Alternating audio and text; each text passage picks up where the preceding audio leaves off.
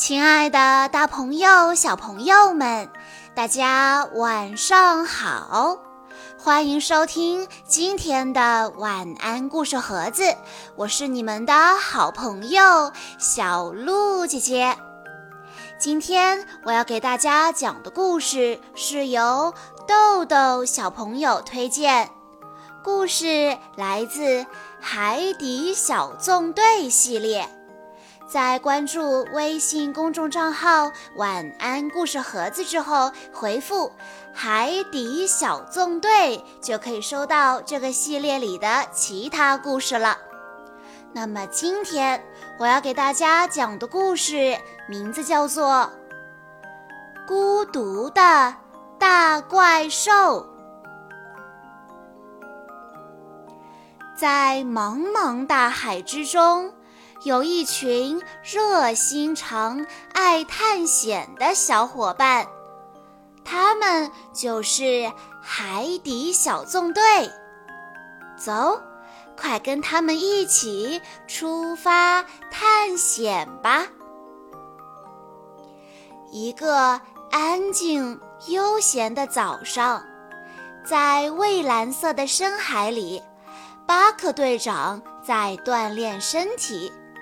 谢灵通在刷牙，达西西在梳头，皮医生在穿衣服，张教授在看报纸，小萝卜在做早餐，呱唧在享受泡泡浴，突突兔还在睡大觉。突然，警报声响起。呱唧把头伸到卧舱外，大声问：“出什么事儿啦？”“快到基地总部去，章鱼堡情况危急！”巴克队长边跑边回头喊道：“海底小纵队张教授向大家通报情况。”根据我们的超级量子计算机上显示的图表，我们很有可能遇到了攻击。巴克队长迅速通知大家，请海底小纵队迅速回到各自的岗位，我们要保卫章鱼堡。巴克队长果断地下达了命令，呱唧、皮医生和巴克队长立刻冲向舰艇泊湾。突突兔迅速为舰艇出发做准备，海底小纵队驾驶舰艇，嗖的一下出发了。但迎面遇到了一个巨大的怪兽，怪兽长着一双好凶的大眼睛，它有几条弯弯曲曲的腕足，将章鱼堡紧紧缠绕，像要把章鱼堡挤成碎片似的。呱唧立即驾驶舰艇冲了过去，哐当一声巨响，舰艇猛地撞向了怪兽的脑袋。可令大家吃惊的是，那个长了很多条腕足的大家伙竟然呜呜呜地哭了起来。一个爱哭鼻子的怪兽一定没什么好怕的。巴克队长在一边观察，皮医生谨慎地走出舰艇，为哭个不停的怪兽贴上了一个创可贴。巴克队长问道：“你从哪儿来？你为什么要攻击我们？你是谁？”怪兽吸着鼻子说：“对不起，我不知道那是你们的家。”我还以为它跟我一样呢，有个大圆脑袋，有个长长的腕足，甚至还有一双漂亮的眼睛。皮医生告诉他：“不不，跟你不一样，那是章鱼堡，我们住在里面。你的家在哪里呢？”怪兽伤心地摇着头说：“我不知道。”有一天，我醒过来，发现自己在一个又深又黑的洞里，孤零零的一个人。我就游啊游，游啊游，寻找我的伙伴。可不论谁遇到我，都会躲着我，我太孤独了。直到我发现你们的章鱼堡，巴克队长宣布道：“海底小纵队又有新任务了，我相信我们一定能帮你找到同伴。”呱唧和皮医生都举双手同意。因为海底小纵队最喜欢有挑战性的探险任务了。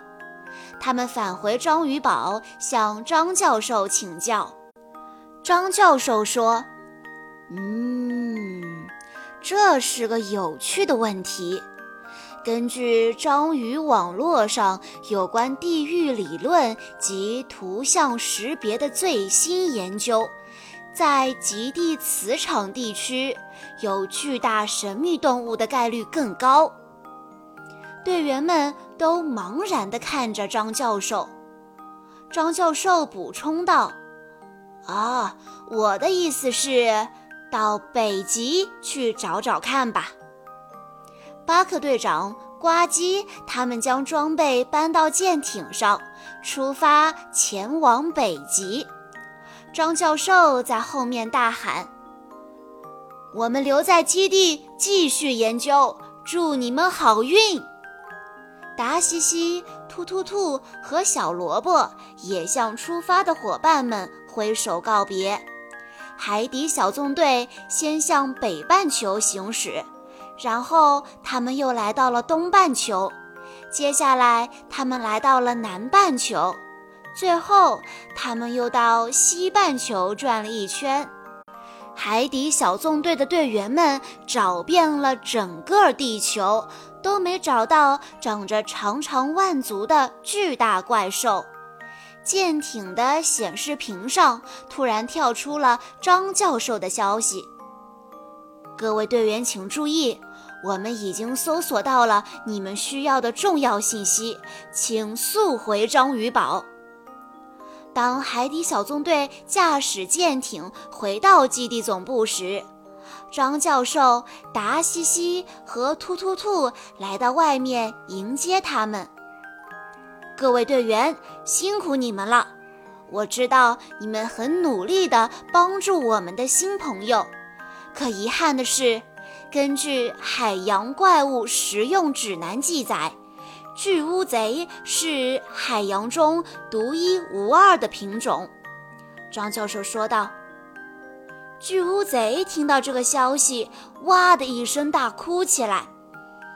我不想做世界上最孤独的怪兽，我想跟别人一样。巴克队长轻轻地拍了拍怪兽巨大的腕足，说：“别太伤心啦，巨乌贼。”嗯，要不我们就叫你阿巨吧。小伙伴们也纷纷安慰巨乌贼说：“你看，世界上只有我一个会拉手风琴的北极熊。牙齿又亮又白的企鹅只有我一个。还有我，只有我一个爱收集毛球的猫。还有我，还有我。”只有我一个不会狗刨的狗，会在黑暗中发光的兔子，只有我一个。阿巨把海底小纵队的队员们拥进怀里，大海里只有他这么一个大怪兽，一下子找到了八个新朋友呢。每一个小宝贝都是独一无二的。